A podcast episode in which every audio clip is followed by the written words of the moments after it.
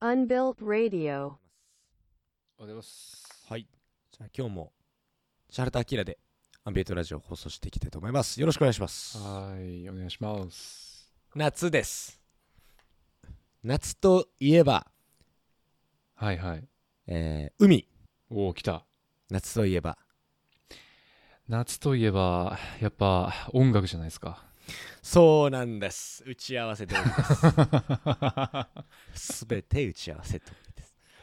予定調和でございます。そうですね。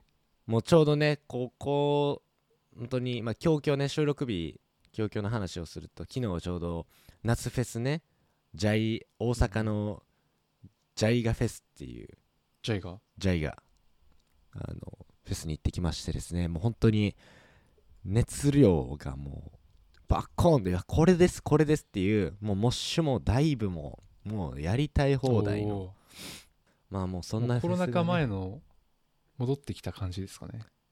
そう、雰囲気は。もう完全に戻ったなって思った昨日えー、そっかそっか、もう3年、4年経ってようやく、あの、熱量が戻ってきたわけと。そうもうね完璧に戻ったねって思最高じゃないですかっ。てで、うんうん。もうしかもねまたこれからライブ続きやから自分の好きなフェスが当たってそれをまたうん。見に行ったりとかね、で自分の好きなこうワンオクロック、まあ、このラジオでもちょこちょこと取り上げているんやけどワンオクロックとその ONE OK ROCK ボーカル Taka の弟のね Hiro 君の、えーバンド My Firs My First Story がうん。対バンがとうとう決まりましてですね VS っていう。もうこん兄弟で？もうこんなん一生に一回見れるか見れへんかっていう。激アツじゃないですか。ものですから。まだそれは、うん。抽抽選がね来週始まるんかな。でこれは多分会員7月の末から多分応募がスタートでこれ会員限定かなまず最初は。で多分そこからうんうん、一般に移っていくっていう感じかなああなるほど。結構競争率高そうな感じか。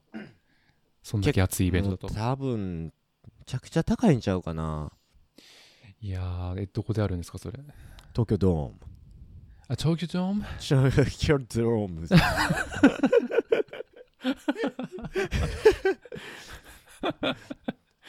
あそうですか。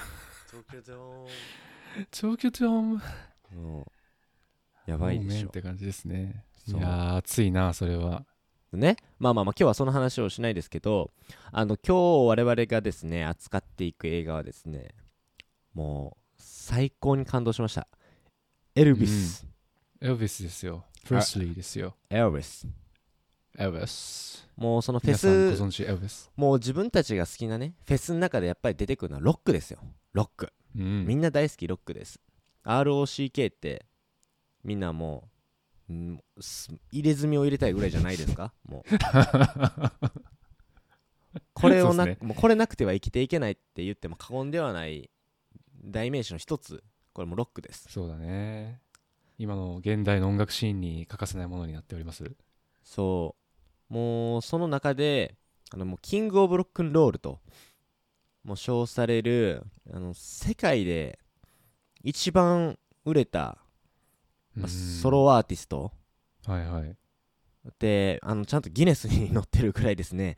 あのエルビス、まあ、42歳で亡くなるっていうぐらいあのすっごい若い年齢で亡くなっているエルビスなんですけれども、実はあんまり名前は聞いたことあるけど、まあ、曲も、まあ、ちょこちょことこの辺は知ってるなってのはあるけど、そういやエルビスってあんま知らんなっていう人結構多い気がするのよね。勝手なちょっと主観なんですけれども。うん。どうもなんですか？あのー最近ありましたあのクイーンね。もう一世をこう沸かしたクイーンの映画あったじゃないですか。うんうん。とかあとは、まあ、俺らもちょっと映画で扱ったけどあのまあビートルズ？はいはい、ね。ビートルズね。そう。あの辺がなんやろ勝手な印象イメージなんか強ない？うん。なんかこう一般にこうより馴染みのあるようなさ、うん。バンドだとかアーティストのイメージあるよね。そうそうそうそうそう。で多分この辺はあの多分あの俺みたいな音楽素人ペーペーのなんかなんかこうちょっとしちょっと好きですぐらいの人は多分この印象が強くてそう多分ねエルビスって聞いてもなんか名前知ってるかなでちょっとこうくねくね踊る人みたいな。なんか多分ねそのぐらいの印象かなっていうのが正直なあの俺が見る時のこううん。エルビスの印象だったんやけど、まあ、ちょっとね知り合いの人から、いやエルビスあの映画おすすめされたんよね。そのなんか映画界やってるっていう話もした時にエルビスめっちゃいいよはいはい。って言われて、で今回はあの題材として扱ったんですけどもドンピシャでしてですねおお、ハマった。もうハマりすぎて なんかあの髪型あの服装したいもんな いやマジであのもみあげ。かっこいい思ったもん。そうだね。なんかもう、あんだけこう自分で確固たる世界観持ってる人もなかなかいないよね。そうなんかね生き様がかっこいいしでその、うん。さっきもちらっと言ったけどそのロック今あるいわゆるそのロックミュージックっていうものを、まあ、それでこそクイーンとかビートルズとかうん。まあその後にもいっぱいその名だたるアーティストが出てきてるわけよ当たり前に。いわゆるそこの礎になったというかそこの人たちが出てこれるような世界観を作った人っていうのがエルビスですよね今回、うんうん。えー一番こう着目すべきなのは、そうだね。まあ、どどういうことかっていうと簡単にこの辺あらすじというかあのざっくりとした映画の、まあ、映画というかもうこれはエルビスの物語になりますよねだから完全にうん。電気映画みたいな感じですよね。そうそうなんかその一番こう、まあ、売れたアーティストって言われてるぐらいなのでもう本当にこう影響力が高かったんやけどまあなんかエルビスのすごくこうなんだろう幼少期ってなんだろうあれはその海外とかの黒人のポップミュージックというかカルチャーカルチャーソングをそう聞いてたんだよね幼少期の頃からずっとうん。でそれにあの黒人のこのポップミュージックとかいわゆるそのカントリーミュージックっていうものにすごく憧れてでまあいわゆるこう体をこうくねらせたりとか化粧をしたりとかで、あの歌を歌うっていう。で黒人の歌手と白人の歌手っていうのは当時はアメリカの中ではすごくこう歌唱法も違ってたっていうのもあの映画の中でも結構フィーチャーされてたテーマやってんけど。いわゆるエルビスっていうのはそのなんだろう法律かな？なんかね歌唱法みたいなその歌が歌を歌うために法律があったみたいでしてですねうーん。ちょっとごめんなさいこの辺はちょっとざっと調べただけなんであれなんですけどあのーいわゆるその白人の人はこういう歌を歌いましょう黒人の人はこういう歌を歌いましょうっていうのが要は法律で決まってたんですよねそこまでガチガチにやってたんだ。隔離法。そうで映画の中でも出てくるんやけどその法律違反だって言って罰せられるシーンもあるぐらいですね。もうそれガチなんですよね。でいわゆるそのロックロックのその、まあ土台になるようなその黒人の人たちのこうカルチャーミュージックっていうもの。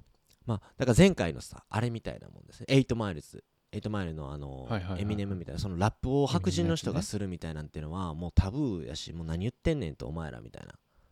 うん。あれに近くて要はそのエルビスが白人の人がロックを歌うとかその黒人の人の歌うこうカルチャーミュージックを歌うっていうのは本当にあのやばいことやしもうなんなら法律違反ですよみたいなうーん。なんか今となっては考えられないですよね。そう影響し合って発展してるからね。うん。そうそうそうそう本当にそうで今俺らは当たり前のようにロックをこう聴いてるしあのさっきも言ったけどロックバンドとかが、まあ、いっぱい出てきて日本で歌ってるわけやけど、まあ、それこそ起源で言うと、まあ、アメリカからこう生まれてきているようなものがだんだんとこう日本にも来てるわけなので、あのーすごいよねだからこの人がいなかったらもしかしたら今聴いてる、まあ、自分の大好きなロックバンドの曲っていうのは結構もしかすると聴けへんかった可能性もあるかもしれんとかそうだね。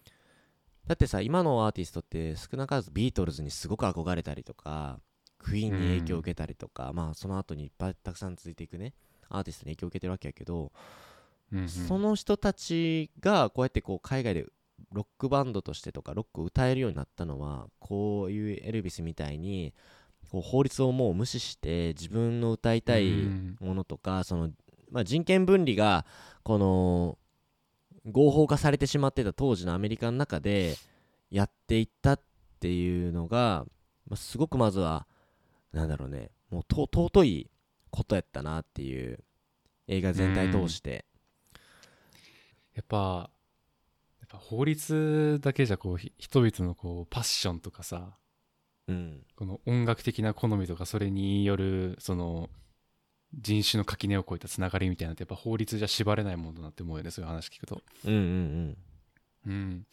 特になんか我々の j p o p だってさと特に星野源さんなんかはブラックミュージックにすごく影響を受けて、ああいう音楽作りをされてるっていう話も聞くし。うんうんうん。うんそうね。うん。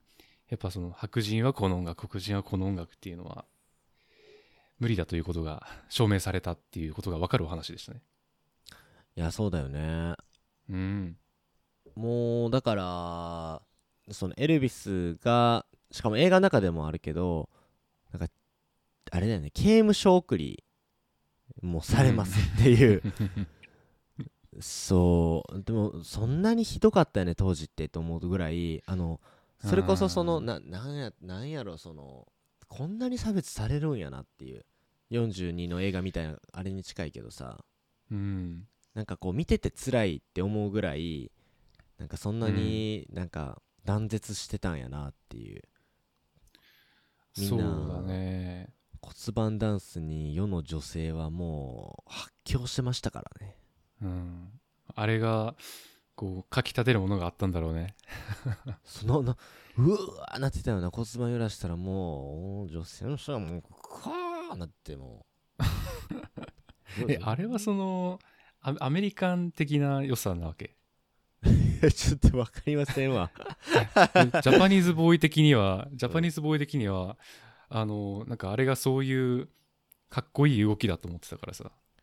エルビスを特徴づけるような、かっこいい動きだと思ってたから。あれがそのアメリカンレイリーたちのこうツボにはまる感覚っていうのがよく分かんなかったんですけど。まあその辺はあれじゃない？そういうやっぱそういうもんなんだって。そういうもんなんですね。そう。刺さる人には刺さるっていう刺さる人には刺さるよね。そう。もうね白人の権力者たちからですねもう敵視されてたわけですよ、なんだこのエルビスってやつはって言って。つまみ出せ法律 守らんし。そう。こ腰を揺らすなって言われて約束して立ったコンサートで思いっきり腰揺らすっていうもそう。でもそれ僕の名シーンにもつながるんですけどやっぱあの時のこう反逆児ぶりというか異端児ぶりというかね、う。ん時代に真っ向から反抗するエルビスの男気だよね。そうだよね。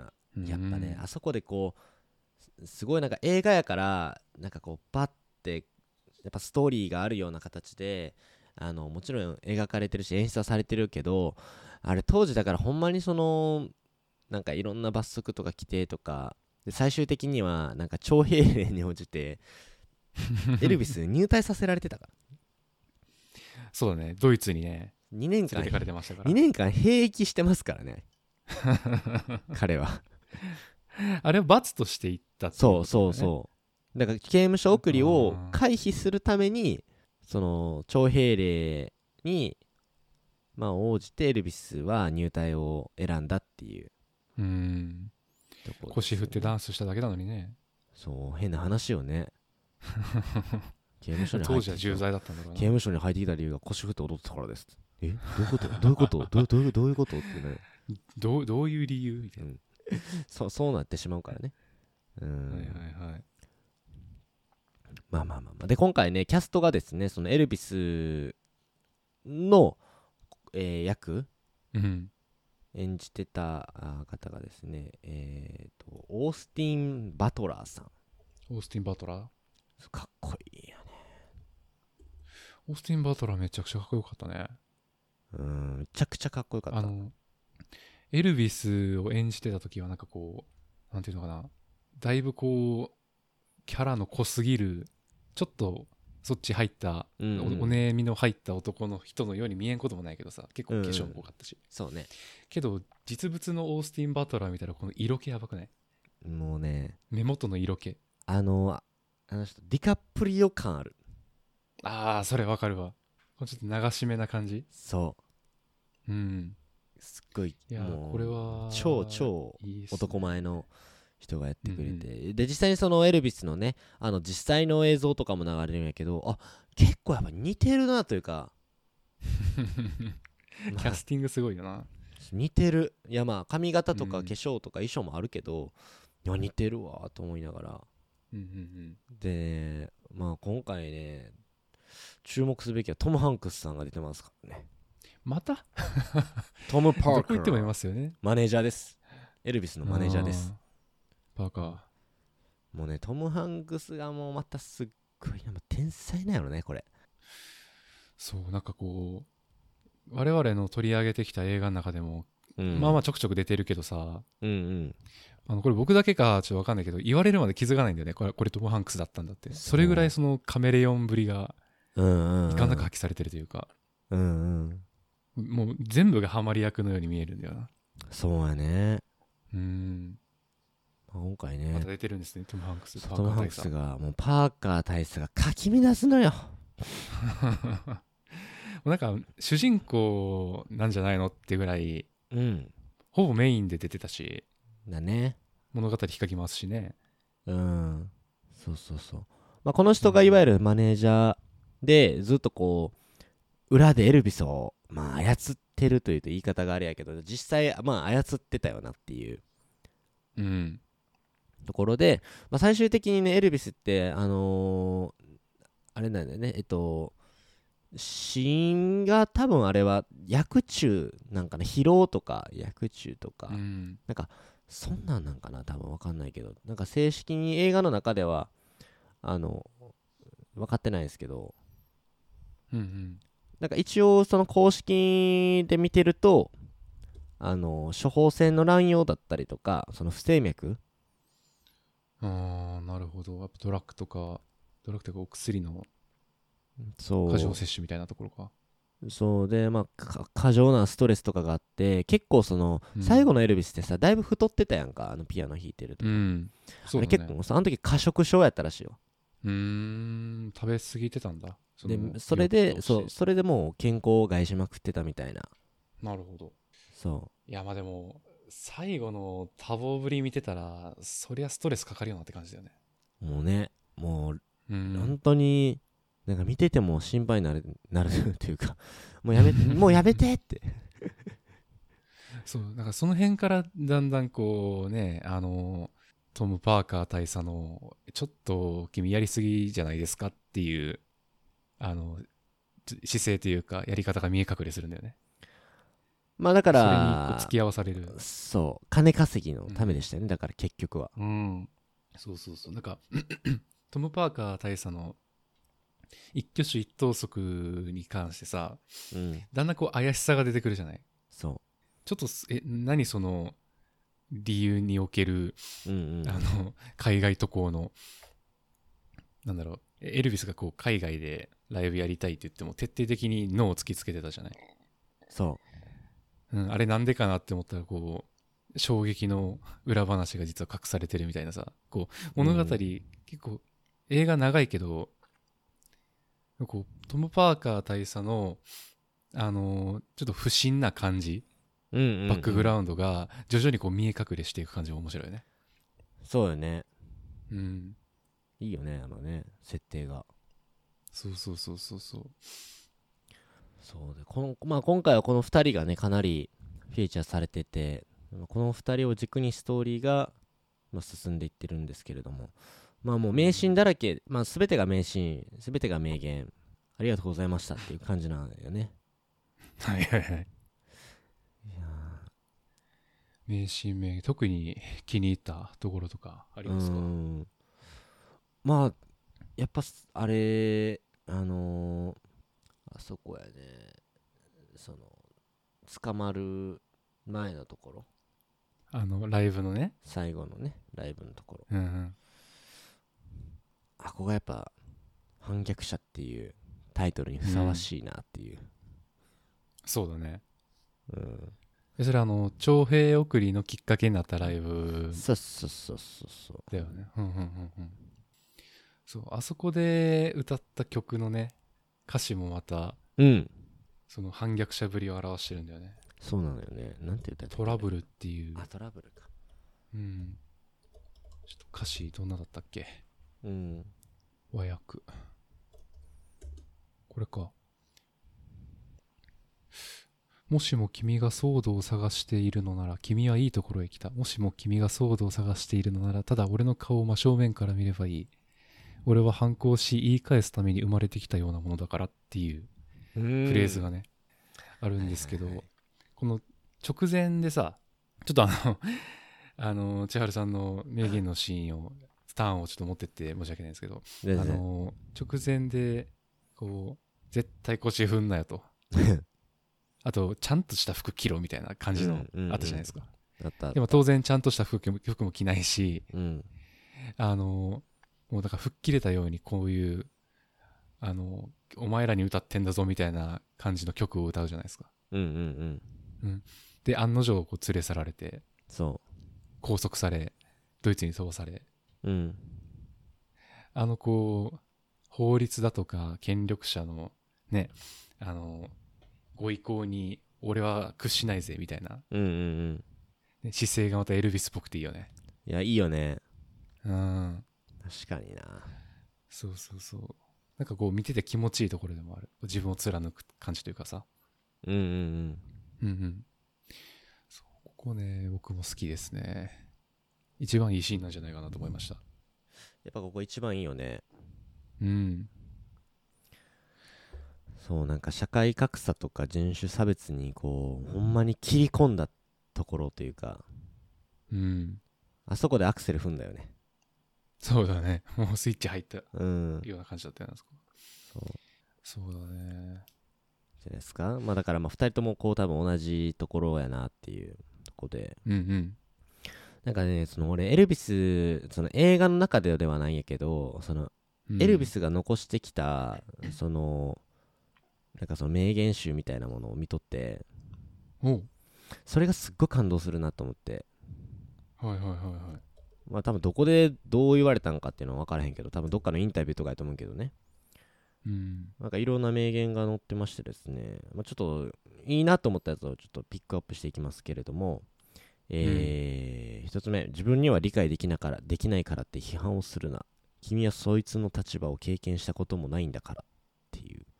なんかねド直球なあのそりゃそうですよねって。結構 今回エルビスもうすごくこう批判を受けたりとかまあ揶揄されてまくってましたけれどもうん。まあその立場を経験したことないのに言うなよっていうのはもう至極まっとうなことやねと。うんそりゃそうだっていう話ですよね。うんだからもう指図すんなっていうまあほんとロックンロールな生き方やなっていう。であとねセクシーにしようとは思ってない。自分を表現する方法なんだっまあだからそうなんだ。そう腰振りっていうのは別にその別に無理にセクシーにしようってあれは実は思ってないと、うんうん。まあ、自分のこう感情だったりとか自分のその思いとか、まあ、それを表現するためにやっぱりその黒人の人が歌ってるそのカルチャーソングその腰振りだったりとか歌い方みたいなのは自分を表現するためにはそれが一番いいんだって言ってるっていう。うん。ですよねこれもそれはもうなんかあれかな直感から来てるんだろうねきっと、うん。うん、自己表現の方法で腰振りを思いついて結果それがねバズったわけですから、そう。この辺とかはねすごいこうエルビスを、うんあの象徴しているうんうん。名言やなって思ってましてですね。なるほどね、もうね。僕も多分今同じサイトを見てるんですけど今、はいはいはい。名言格言集っていうところで。うん。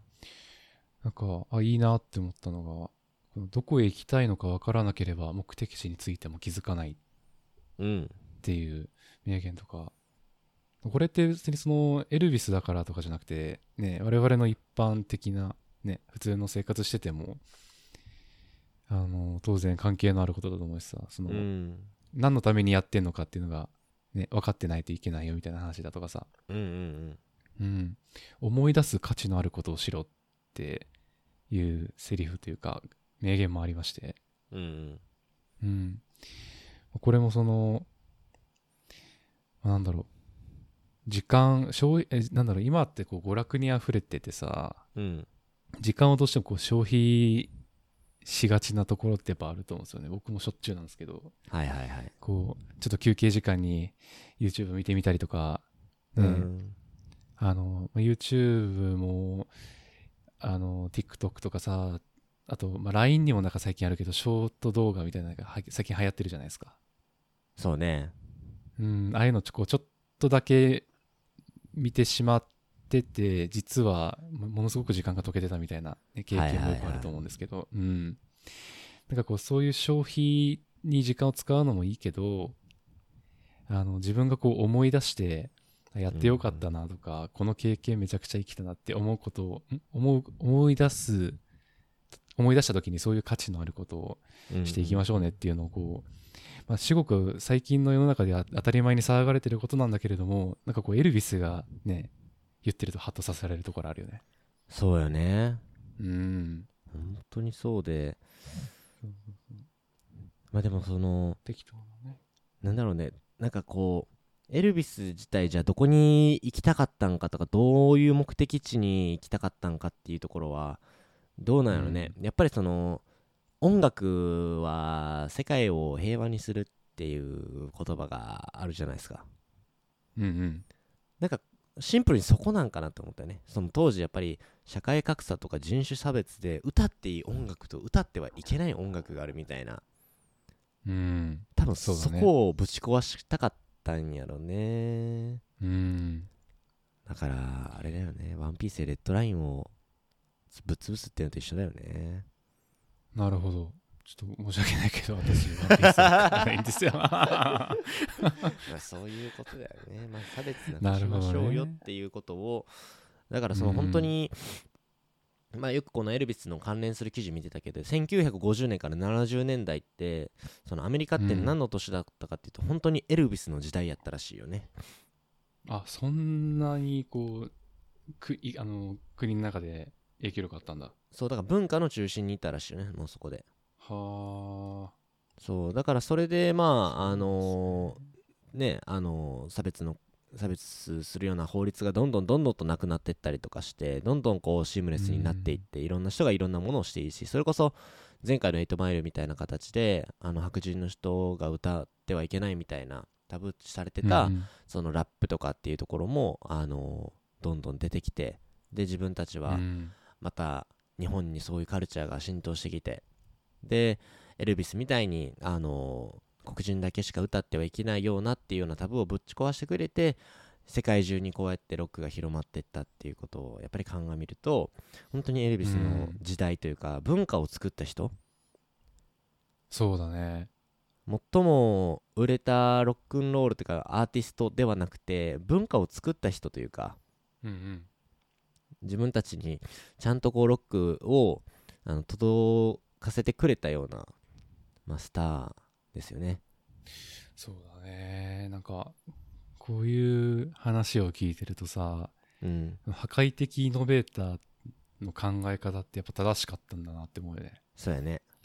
あーその黒人はこういう音楽白人はこういう音楽異論は認めんみたいな時代にさうん。いや待てよ俺はやってやるぞみたいな。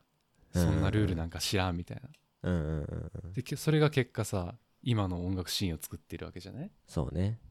うんそう iPhone の生生まれた時代だってそうだったし、当たり前をこうぶち壊しに行く姿勢っていうかだからそれをさこうエルビスみたいなこう自分をちゃんと持ってる人がうんうん。しかやれないみ気がするんだよねそのストレスだとかさそのうんうん批判にさらされるわけじゃん当然普通と違うことしてるかうんうんうんうん。らうん。そうエルビスみたいにこうエルビスのすごいところだなって思ったんだけどやっぱりその自分のスタイルみたいなものを確固したもの確固たるものを持ってるじゃない、うんうんうん。まあ、見た目のところで言うとこう服装だとか髪型だとかさはいはいはい。メイクをしてて派手な服を着てで、うん。自分が自分がいいと思う表現の方法をしてうん。でその名言の中で俺は人々に悪影響を与えていると思わない。もしそう思うなら俺はトラック運転手に戻るよ。本気でそう思っているっていうふうに言ってるから、うんやっぱ自分はなんだろう。自分はこれしかないっていうこう一貫したものをやっぱ持っててでそれを本気で継続できるからこそこういうこう時代に変化を与えて文化を作っていくみたいなことができるんだろうなって思った。そうやな。マジイノベーターだね。そうそうそうそう。うんいや大抵のメンタルじゃできないよなって。うん。そうよね。いやすごそういう感じっすね。ううん。んなんかねこれ一個後悔があって。はいはい。マジで映画館で見たかったな。そうだね。やっぱ音大事かもしれないね。うん。音響というか。やっぱあのボヘミアン・ラプソディがねその、あれ一昨年になるのかなもう、うんそっかもう一昨年になっちゃうかあれ。そんな前なんだうん。やっぱ映画館で見てで今オンデマンドでも見れるようになってるけどうわもう全然映画館やんこれと思って。うんうん。映画館の方が絶対いいわってなって。うんまあそれぐらいやっぱ音楽っていうのもあったからね。あのーすごく今回のエルビスもまあボヘミアン・ラプソディ以来の傑作って言われるぐらい、へえまあその時のあれかな。監督が一緒なんかな確か。そうなんだ。同じ人が見てるわけなんだ。おそらく、ちょっと待ってね。多分一緒な気がする。監督？うんうん。監督？ブライアン・シンガー監督。監督は違うかでも。あデクスターエルビス、オースティン・バトララー、ボヘミアン・ラプソディ同じコーチに指導って書いてるけど。うーん。あじゃあまあなんか共通するところはあるんだね一応。うんうんうん。うんまあなんかそれぐらい、ちょっとこう後悔が残るぐらいですね。めっちゃ良かったなって思うし、なんか映画の撮影も、その、裏記事とかでね、実際にその見てたんやけど、その、ステージをね、まあ、うん。今回その結構、まあ、文化的なとか人間ドラマ、まあ、いわゆるヒューマンドラマ系の映画になるんやけどもう完全に音楽映画っていうところもあって、やっぱりその監督自身がすごいこう演出とかにこだわりがあったらしくてうん。その実際にラスベガスでね公演してたやんか。映画の中でも、はいはいはいはい。でほんまにラスラスベガスのところであの撮影をされてたらしいんですけれども、まあ、こんな現場見たことがないって言ってはったらしくてですね監督が。うんうんあのラーマンさんっていう人かな。うんうん。でその自分自身もエルビスのコンサートに、まあ、いるんじゃないかと錯覚してるレベルらしくて。すごいなそれ。やうーんもうそれぐらいシュールな体験やったらしいよね本当に。っぱ作り込みがそれだけリアリリアリティがこう溢れてるってことなんだねそれでそのエルビスの曲でその監獄ロックかな？っていう演奏してる場面では、もう観客のそのエキストラの人たちが盛り上がりすぎてうん、うんもうちょっと抑えてほしいっていうリクエストをしないといけなかったレベルらしいよね。えうん。そのなんだろう。映画の中でお客さん役として出てる人たちがガチで騒ぎすぎて。まあまあまあまあまあそこそこ騒いじゃったわけか。まあ確かにやばかったよね見てると。うん。映画見てても。これは演技ではないやろなっていう。うんうんうん。もう確かに心の底からねあ盛り上がってる感じしたもんねあれ。うん。すごかったよね。うん。確かにあの表情管理を演技でやるとしたら相当名演名女優名俳優だなと思うよね。まあ多分そんなん関係なくあの演奏自体を映画でも楽しんでたからその熱が多う分ん。画面越しでも伝わってきてたよね。だからあのビビってくるものがあったからこれは映画館で見たかったなっていうすごいちょっと後悔ですね。そうなんだ。なんかちょっと話飛んでさアメリカの映画館ってさ、うん。日本と違ってこうなんだろう流れてきた映像に対してリアクション取ったり例えばその面白いシーンだと笑ったりとかさ。うんうん。うん。あとこう、まあスタンディングオベーションをやったりするわけじゃないですか。普通の映画館で。そうね拍手したりとか。うん。なんか、アメリカの映画館でこれが流れた時に、観客、映画館の観客どんな反応だったんだろうっていうのはすごい気になるね。そういう話聞いたら。いやもう全員歌ってるよ 本当にあるよねあの海外の映画だと歌うからねああ、そうなんだ。うんあるあるガチで一緒になって。んそう。えー。いや撮影してるその現場がそんだけ盛り上がるとさ、うんこうその音響を再現してる映画館で人々が聞いた時にどういう反応したんだろうっていうのはね、うんうんうん。そその場にいてみたいなとも思うし、間違いないよね。ねアメリカ以外だとねそれがなかなか難しいかもしれないけどさ。そうそうそう黙って見るみたいなのがマナーみたいなところあるし、うんうん、えー、そうなんだ。すごいよねこれ。本当にまあちょうど去年の映画なんで去年の7月かな？うんうん。の映画なのでまあちょうどこうオンデマンドで見れるっていうぐらいだったんやけど、まあ、やっぱすっごいこう影響力あったよね やっぱし、うん。うん、そうだね。いやーちょっとねこれを機にやっぱりロックスターエルビス・プレスリーのこう曲をねいろいろと聴いていって、でやっぱりこう自分たちの、まあ、話戻っちゃいますけれどもあのキング・オブ・ロック・ロールの、はいはい。もうエルビスが、まあ、ビートルズとか、まあ、クイーンとか、まあ、その後のビッグアーティストにめちゃくちゃこう影響を与えていったっていうこともあるのでなんかなんだろうね、うん。そこの歴史をさこう知ってるのと知らないのとで多分音楽の楽しみ方もちょっと変わってくるやろなっていうのはちょっとこう感じたところなのでですね。うん。まあ、ぜひあの音楽好きでロック好きはですねその辺もちょっと知っとくのはいいかもしれないですね。自分たちがなんか当たり,、うん当たり前に聞いてますけど今日本でも。うんうん。そうだね。うん。そやっぱその成り立ちというか根源というか、ううん。うん、歴史というかね。そう。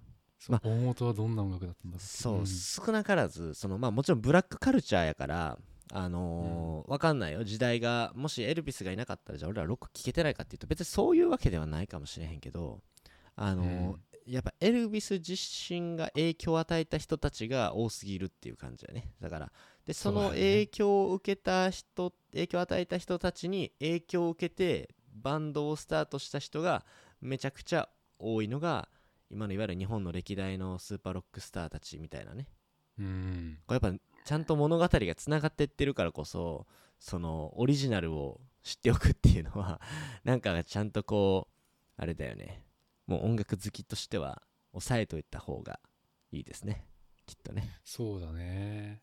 あの和田アキ子さんも韓国ロックカバーしてるらしいですから。ああ好きです。好きです。あのアッコに影響を与えたスですよ。あのあっこに。